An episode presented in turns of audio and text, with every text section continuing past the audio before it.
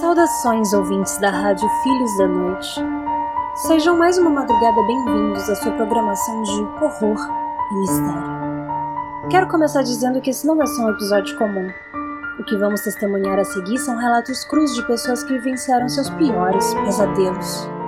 Sintonize com a gente para ouvir um pouco mais de um outro horror em Dunwich.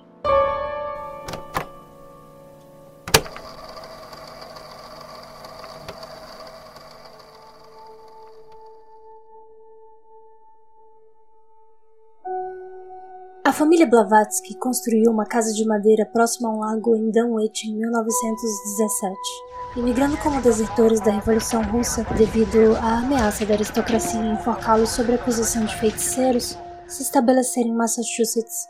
Em 1923, nasceram as crianças prodígio Sergei e Mikhail. Sergei e Mikhail morariam no lugar até 1933 quando em um evento caótico a copeira da casa, senhorita Martha May Johnson, foi relatada perturbando a paz da comunidade vizinha, uma vez que a mesma havia sido vista em estado de euforia, gritando que seus senhores haviam sido devorados por um verme gigante.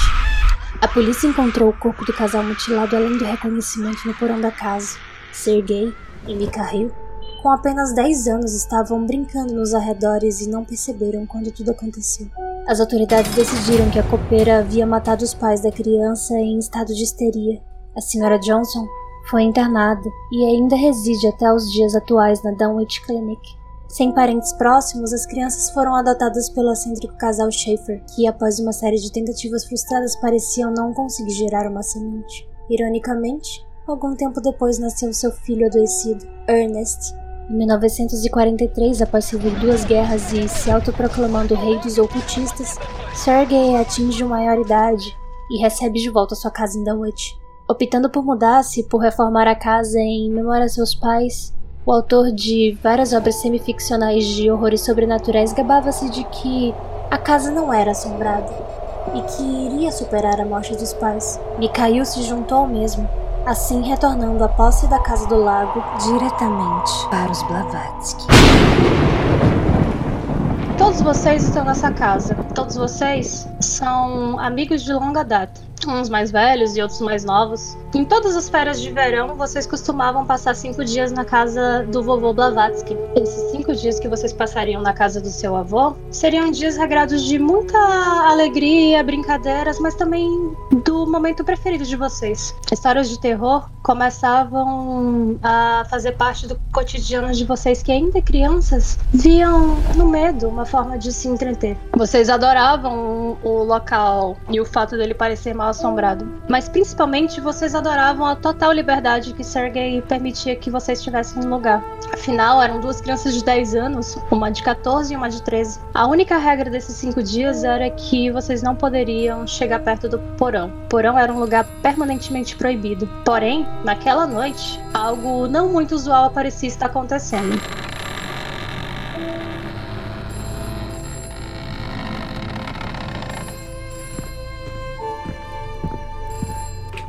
Serguei falando. Quem é?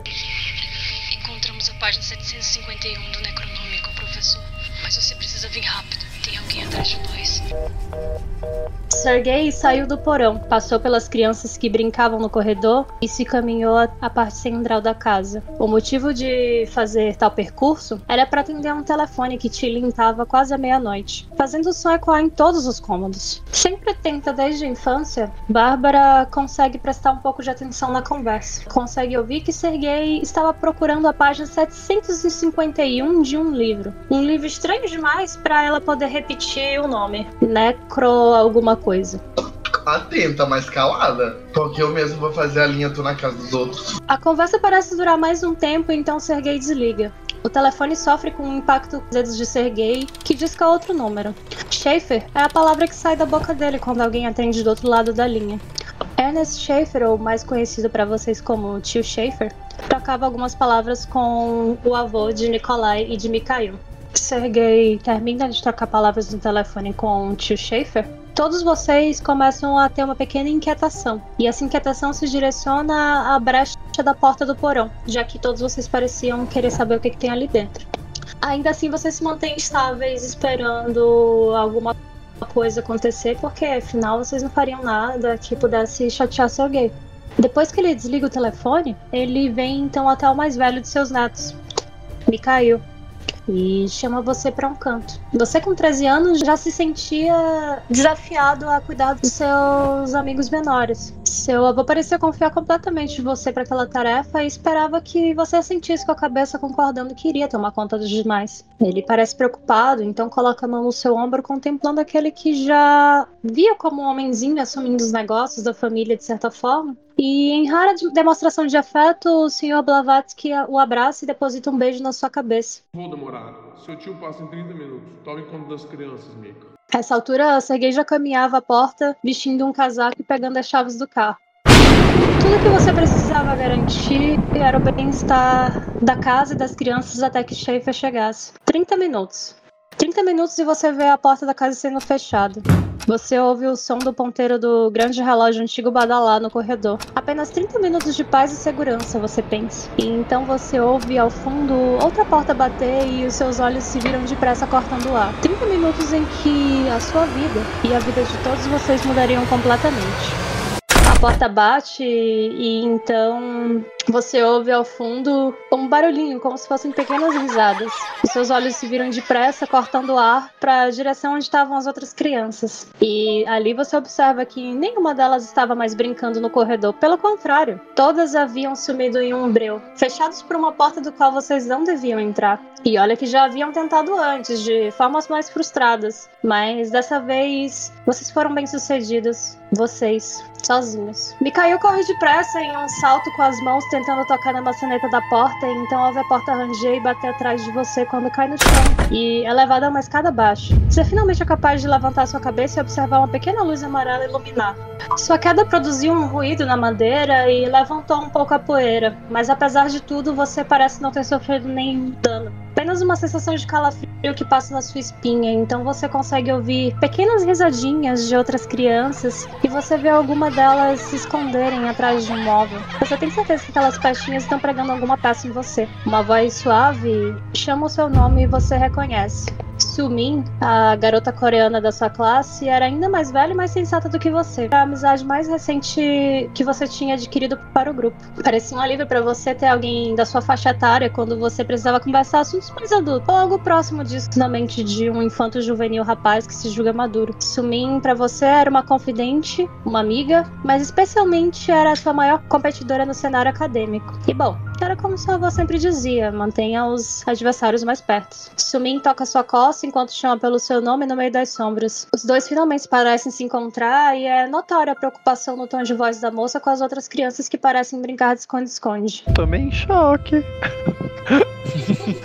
eu vou fazer voz de criança chorar, cantando no canto. É...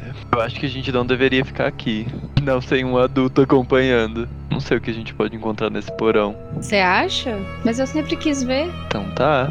Por que não, né? Acho que a gente pode dar uma olhadinha. Rapidinho, seu avô nem vai notar. É, eu acho que não vai mesmo. Meio que eu me, inclino pra porta, olho pro Miquel, olho pra porta, olho pra ele. A ideia de um interruptor parece completamente sensato. Como ele conhece bem a casa, o fato é que a casa ela é tão antiga que interruptores de paredes não eram usados. Então você tem completa noção de que os interruptores devem estar localizados próximos às lâmpadas. É, eu vou, vou puxar a cordinha então para poder ligar a luz lá embaixo. Você puxa a corda e a luz liga. No ambiente você não consegue ver muita coisa, parece não ter força suficiente para iluminar o local. Sumin já tá ali na sua frente você consegue observar o, a expressão curiosa dela, de como quem quer avaliar. Após a luz ser ligada, Bárbara para de se esconder, percebendo que a brincadeira não faria mais sentido, e sai de trás de um dos armários. No entanto, Nikolai parece não desistir. Nikolai, pode parar. Ah, você já apareceu então?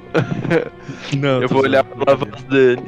Joga Spot Hidden. É... Vocês três que já estão aparecendo aí na cena. Amo, garota prodígio. Eu sou muito Robin. A Bárbara ouviu, a Bárbara olhou. A Bárbara consegue perceber um pezinho arrastando atrás de um dos móveis. Nem pestaneja em seguir seu rastro, tendo completa consciência de que seria Nicolai. Quando ela olha por trás de uma cômoda, ela percebe um pequeno Nicolai escondido. Ainda que Nicolai fosse menor, ele parecia ser mais forte do que todos os outros da sala. Você tava tentando pegar uma, pregar uma peça Só brincadeirinha deles, boba. Nicolai? Deixa pra lá. É, eu não, vou, eu não vou criticar. A casa de vocês parece mesmo um- uma casa mal assombrada de, de A parque de casa do meu avô é maior que todas as casas de todas as pessoas que eu conheço. Então respeita a casa do meu vovô. Ah, com certeza. A- Aquele, né, amigos burgueses, é isso aí. Enquanto vocês discutem, uma voz começa a surgir no fundo de suas cabeças. Venha, criança. Está tudo bem, Vocês ouviram isso? Eu vou dar um empurrão no Mikael e falar: Para, Mika, ninguém tá gostando dessa brincadeira. Venha por aqui. Pode entrar. Eu não vou contar nada se vocês não contarem. Ninguém vai saber. Eu vou pegar e vou falar. É, Nicolai, para. Mas eu fui É, eu. Nicolai, eu não tô gostando. essa brincadeira. Eu não sei fazer essa voz. Eu também tô com medo. Eu vou fazer uma cara de cínica e tá bom, tá bom. Eu cansei dessa brincadeira e eu vou ser a primeira pessoa em direção à voz. Um kkk, um kkk. Quando a Bárbara vai se aproximando de onde ela acha que vem a voz, ela observa uma luz surgir no fundo do ambiente. A imagem que Bárbara observa é esse corredor. Como se fosse um grande labirinto cheio de portas e destroços no caminho. Parecia surreal que esse tipo de arquitetura existisse embaixo da sua casa, especialmente considerando que a casa Blavatsky ficava cercado por lagos. No fundo do porão, parecia que havia uma pequena colina com cerca de 15 pés de diâmetro e 15 pés de altura. Cinco túneis aproximadamente circulares dobravam rapidamente para a esquerda e para a direita. Todos têm paredes e tetos substancialmente vermelhos de forma retorcida. O ar é frio e fétido. Uma gosma sangrenta parece cair de todo lugar, nos seus cabelos, nas roupas, nos sapatos. A coisa vai tomando conta de todo o ambiente como se fosse um simbionte. De forma pegajosa, vai grudando por vocês, por onde vocês estiverem. No silêncio do labirinto ocorre um vento assobiando por quilômetros em todas as direções. Aquilo traz uma sensação de grandiosidade do lugar. Vocês não conseguem ver nada, nem a figura que o chamava. Apenas aquele corredor vermelho. Por favor, não sejam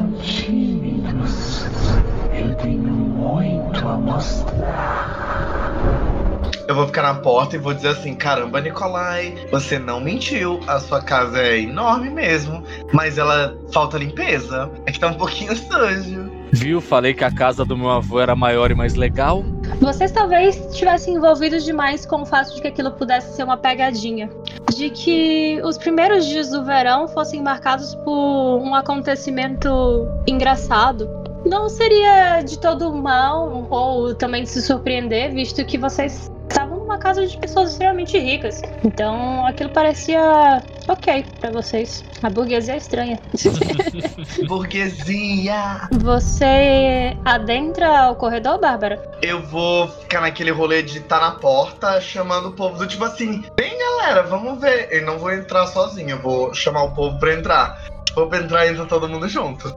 É, e- é, o Mikael não tá muito confortável em, em seguir, mas como ele tá acompanhado dos amigos, ele não vai querer demonstrar demonstrar fragilidade ou medo, então ele vai, vai seguir. Mas sempre mantendo as pessoas bem próximas, tá? Nada de muito longe. Talvez fosse mais esperto vocês encontrarem uma forma de de se guiar por esse lugar. Você, de imediato, se aproxima de Mikael e finca os seus dedos nessa gosma. Você percebe que a gosma é moldável e que se você quiser, você pode marcar o caminho por onde você passou para voltar depois. É, eu vou virar pro Mikael e. Isso aqui me lembra uma história que eu li é, do Poço do Minotauro. Eu acho que a gente pode fazer tipo Ariadne e pegar essa gosma aqui, que ela é super consistente, e marcar a entrada. Porque esses corredores parecem muito grandes e eu acho que a gente pode se perder. O Nikolai encontra uma lanterna no chão e ele bate um pouco para até a Ah. coisa funcionar. Todos vocês meio que entram em acordo com o fato de usar a lanterna e com o que a Bárbara tinha falado também. Ela muito leitorinha. Ah, Eu acho ótimas ideias. Podemos seguir assim então. Alguém tem algum outro algum outro pensamento, alguma outra ideia ou alguma outra aflição? Fale agora ou cale-se talvez para sempre. Vocês vão caminhando pelo corredor e os sentidos parecem começar a tramar contra a mente de vocês. À medida que a direita parece se tornar esquerda e a esquerda se tornar a direita e o corredor em poucos metros parece muito mais longo do que realmente é. O ambiente é insalubre. O túnel completa uma alucinação hedionda. Incita sensações bizarras na mente de vocês que o exploram, fazendo com que vocês ouçam ruídos distantes, percebam formas sombrias nas trevas e em um pouco de tempo vocês sintam que talvez as suas chances de retornar para a superfície estejam indo conforme vocês se aprofundam nesse labirinto. Eu tô com medo. Isso é meu personagem falando, eu tô com medo. A Bárbara é mais com mais cara. Eu tô com o cu preso. Eu também medo tô é uma com palavra medo. forte, tô com o cu preso. Não, meu cu ficou lá atrás. Gente, quem tem Meu cu cu já caiu da bunda faz tudo a muito mesma tempo. coisa. Cu... Oh my god, oh my god, oh my god, oh my god. Eu mesmo queria só dizer assim, a Bárbara tá, tipo, muito curiosa com isso tudo. O rolê tá assustador, mas não tá ainda, tipo, sabe? É mortalmente assustador, né? Tá tipo, filme da Sessão da Tarde assustador, né? A Sumin tá apavorada que ela é uma medrosa. A Sumin pensa em voltar, ela até mesmo articula, mas o fato de pensar em voltar sozinha vai dando uma ideia meio distorcida de que passar por todo aquele túnel completamente só fosse inconsequente demais pra- pra você. Afinal, você era a mais velha de todos. Você era até mais velha que o Mikael. Então você tinha que tentar se mostrar como sensato. Eu não quero. Ela fala que ela quer ir embora, porque se ela falar, talvez eu acho que o Mikael também tá com vontade de já virar. Ah, Aquele famoso. Tudo que precisamos é uma pessoa pra dizer, vamos voltar? Não, nós vamos ficar. Nós vamos ficar agora. Não consigo voltar mais. Ah, eu sou. Assim, né? Aquele, eu mesmo voltaria, mas ah, Nós vamos voltar. eu mesmo já tava correndo. Eu mesmo tava correndo, mas a Bárbara, sendo quem ela é, ela ficaria. Ela é curiosa demais. É, e você sabia que a gente não descia pra cá. A gente já tinha contado isso pra você antes. Mas e se a gente não conseguir voltar? Então fica aí sozinha. Aquele famoso. Mas assim, gente, não é a casa de vocês? Vocês não conhecem a própria casa de vocês? Vovô não deixa a gente vir pra cá. Eu tô começando a achar que isso aqui nem é mais a casa de vocês. Vocês são covardes. Covardes. Você deixaria uma menina sozinha? Aquelas, aquelas. Sim, Você também, Nicolai? Você é bem diferente do seu irmão. eu também. Meu irmão é mais velho, ele manda em mim quando o vovô não tá. Depois dessa eu vou voltar só emburrada. É porque, tipo, você sabe, sabe, eu desisto, eu desisto desses covardes. Eu quero fazer um teste de inteligência pra ter uma dica sobre como proceder nesse momento que eu estou extremamente perdido. Aí, ó, sucesso! Você tem uma sensação de que esse corredor tá começando a ficar ermo. Enquanto vocês estão discutindo, parece que a coisa toda vai se fechando. Fechando, fechando, fechando. Então, se vocês tivessem que sair dali, seria agora. Você até tenta botar a lanterna em direção ao Gente. final do corredor, mas a escuridão parece estar tomando aquele lugar. Vocês todos vão se separando e o corredor vai se mexendo. Gente, todo mundo dá a mão. Todo mundo dá a mão. Ninguém solta a mão. Ninguém me solta. Vamos, vamos voltar. Ninguém larga a mão de ninguém. Façam teste de sorte também. Faz sorte, né? Passei! Sólido sucesso. Falhei! Caralho, eu tô com Eu o cu falei na mão. também. A Sumin, ela é a primeira a se segurar em alguma coisa. Ela sente toda essa gosma impregnando na mão dela e tomando, tomando parte do corpo dela. E ela observa a coisa toda. A luz ilumina a vermelha, mas o breu vai consumindo a escuridão. Enquanto o Sumin fica olhando para sua mão, vocês todos parecem estar dispersos. Ela volta para a realidade e observa todos vocês, mas um de vocês não está mais junto com o grupo. Nicolai não parecia estar junto com vocês. Ah, eu sabia. Fudeu. Pânico, Cara, só gente, lanterna. Porque é meu irmão, tipo... Vocês três estão perdidos nesse breu, sem conseguir enxergar o que tá na frente de vocês, ou sem nem mesmo conseguir ouvir a voz de Nicolai. Eu começo a gritar, desesperada. Nicolai, Nicolai! Teste de sanidade. E vamos lá. É, Me abraça, Nicolai. Me abraça forte. Diz mais uma vez que já estamos distantes. Eu já falhei. Uma névoa vermelha de raiva cai sobre o investigador, afligindo ele, que vai explodir uma onda descontrolada de violência e destruição. Isso, Isso. vai durar contra os seus arredores. Isso vai acontecer contra os seus arredores, aliados, inimigos. Um da 10 rodadas seriam quatro rodadas. Então, por quatro rodadas, o Nicolai tá completamente furioso. Nossa, eu sou forte e tô pistola. Era tudo que a galera precisava agora. Você é invadido por essa onda de fúria e raiva como, como se você tivesse sofrido um abandono com parte dos seus outros companheiros de aventura. Você até tenta socar algumas coisas na sua frente, mas você não consegue enxergar direito. Alguns tapinhas da lanterna podem levar, podem revelar o ambiente onde você tá. Tapinhos na lanterna. Total tapinhos na lanterna, porque eu tô puto.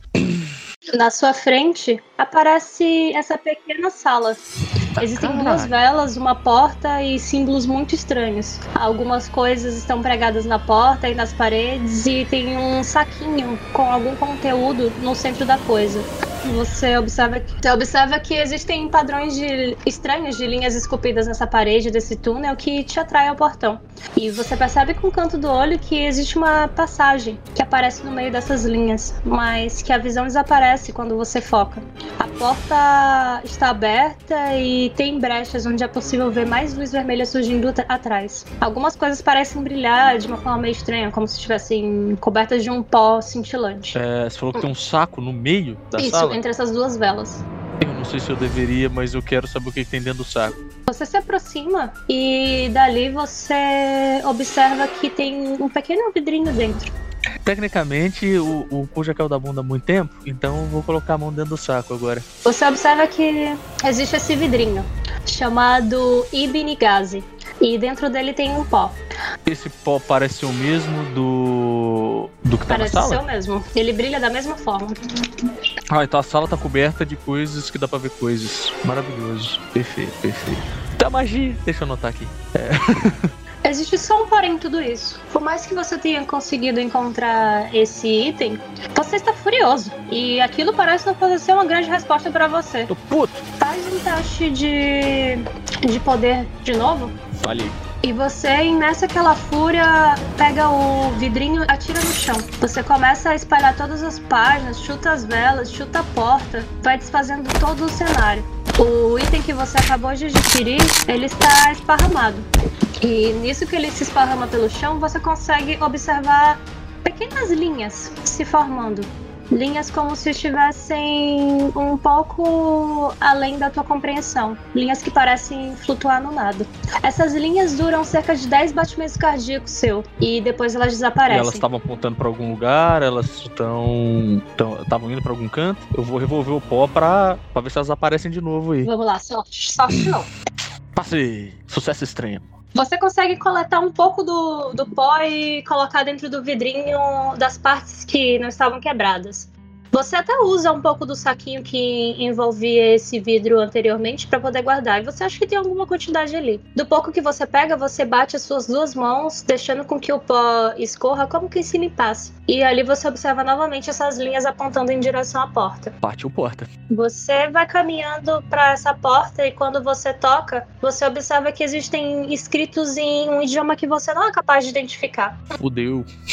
de vez. Mas existe alguma fresta, alguma coisa que eu consigo olhar por? Algo que eu possa. Algum lugar que pareça uma fechadura? Você tem uma frecha pra ter um vislumbre do que acontece do outro lado. Só que algum tipo de magia ou de barreira, alguma coisa assim, completamente não explicável pela ciência ou pela tua compreensão. Algo que tua imaginação de criança quer acreditar, que te impede de passar por ali. Alguma coisa. Olá, olá. Mikhail e Bárbara parecem estarem juntos, gritando incessantemente a respeito de Nikolai e de onde ele estaria perdido.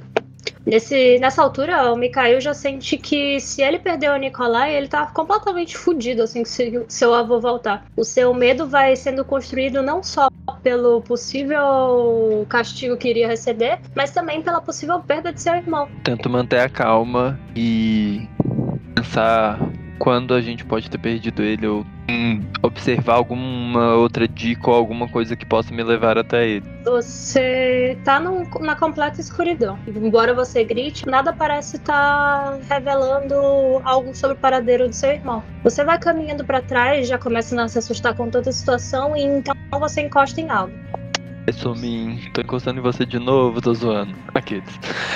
É, Um pequeno passo que você dá pra frente e tenta pegar a coisa que tinha te encostado com a mão. Você alcança as sombras e puxa aquela coisa em sua direção. E a visão que Mikhail tem é essa. Do meio das sombras, ele havia puxado um grande gancho, de onde no centro dele estava acoplada uma cabeça decapitada. É impossível dizer se era o de um homem ou de uma mulher, mas aquilo ali parecia estar há muito tempo, e alguma coisa parecia estar se alimentando daquilo, uma vez que ele já não tinha nariz, ou língua, ou lábios, ao resto do corpo, cabelos, um lado só as orelhas, e os olhos eram apenas cavidades escuras. Faz um teste de sanidade. Só ele veio. Só ele viu isso por enquanto. Então, gente, eu só queria dizer para vocês que. Era uma vez. Já posso pegar o gancho ali e enfiar no meu pescoço. Rola Se segura aí, parceiro. Você que tá liderando a expedição. Segura a onda aí. Nossa.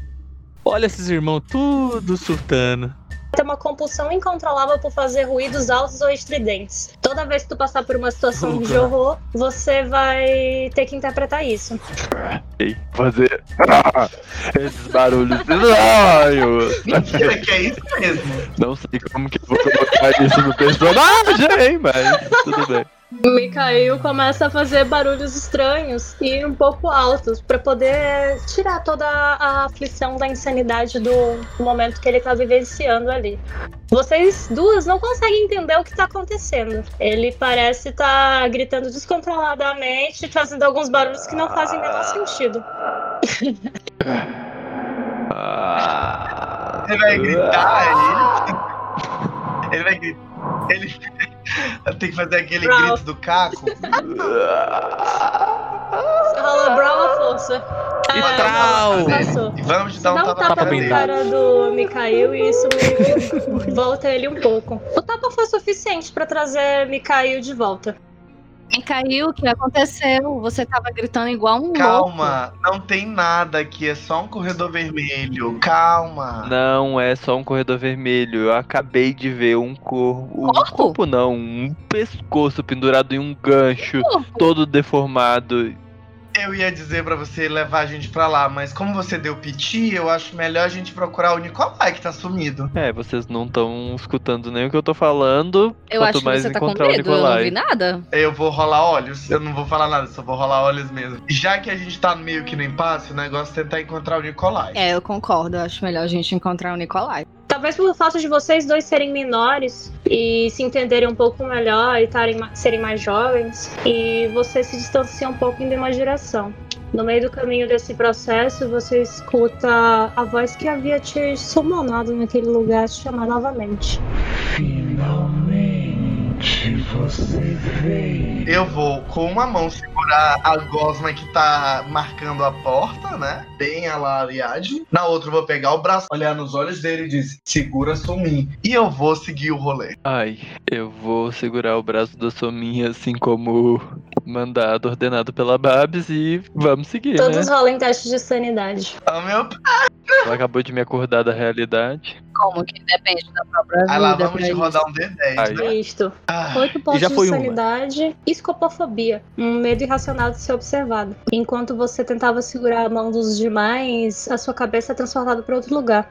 Uma sala completamente escura, onde há duas janelas e algumas luzes vermelhas bem baixas. Então você começa a escutar por essas janelas sussurros, como se tivessem pessoas te observando do lado de fora. A luz do lado de fora liga e você consegue ver as silhuetas de forma perfeita. E então, uma a uma, televisões vão ligando ao, ao seu redor, com olhos gigantes e expressões que parecem rir de você. O que você enxerga é isso, basicamente. É isto. Aqui, quem tá literalmente na ponta, Chuco levando todo mundo, tá transtornada. Tá loucaça. Bem feito.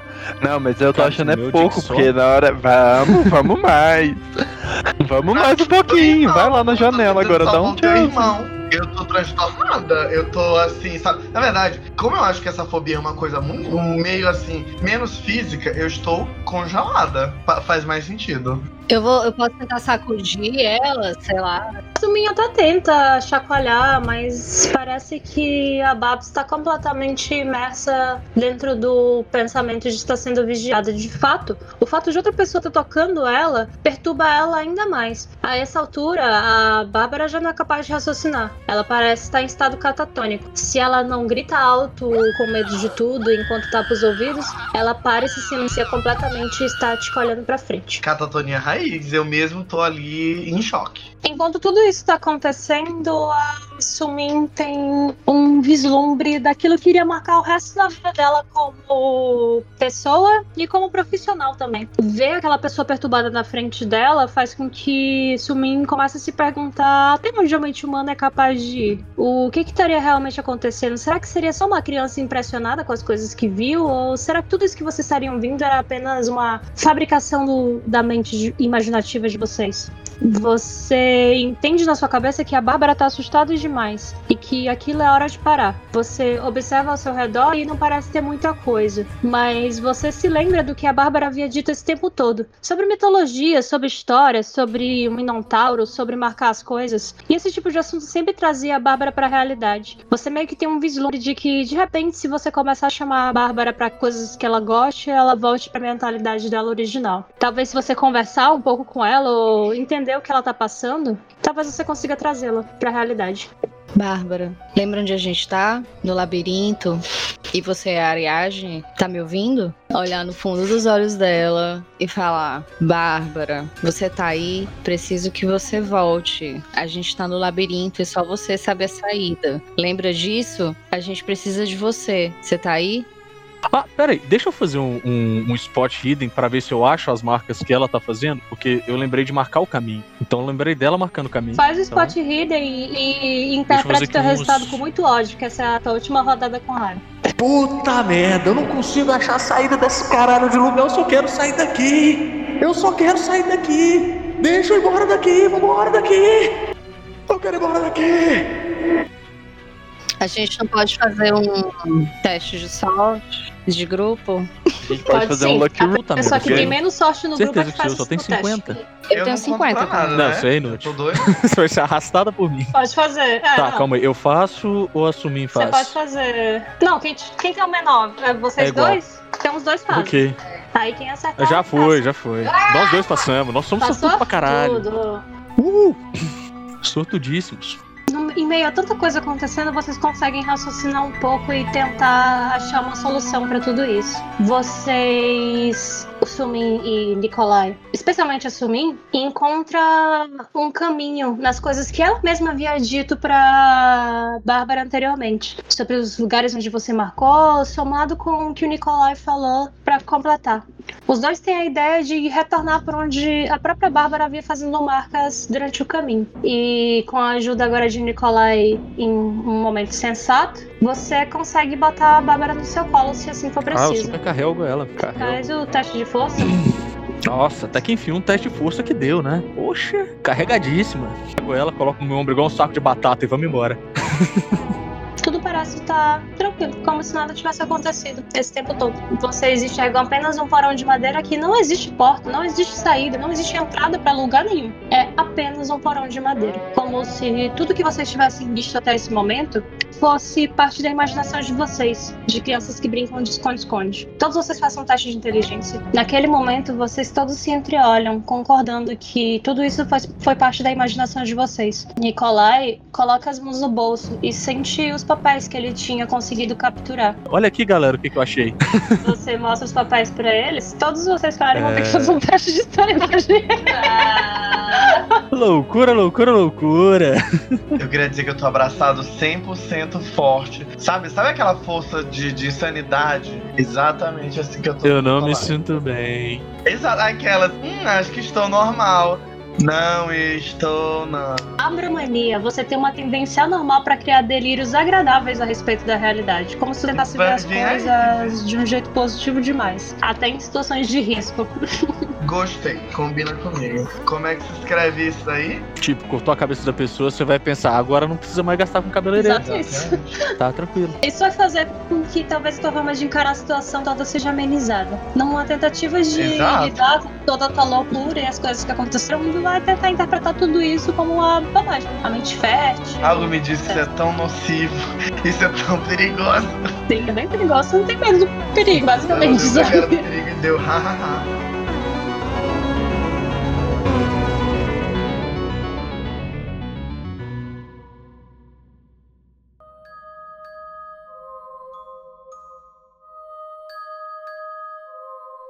Vozes podem se manifestar em nossa mente de diferentes maneiras. Uma consciência que te alerta sobre o mal, uma intuição que diz o caminho certo para voltar para casa, ou ainda, como Bárbara bem hoje aprendeu, vozes podem significar apenas insanidade. Esse foi mais um episódio do nosso programa semanal de Mistério e Horror. Nosso compromisso é continuar investigando o caso Blavatsky e trazer respostas para você ouvinte. E o seu? é nos ajudar a propagar a palavra dos filhos da noite. E agora com vocês, as músicas mais tocadas da semana.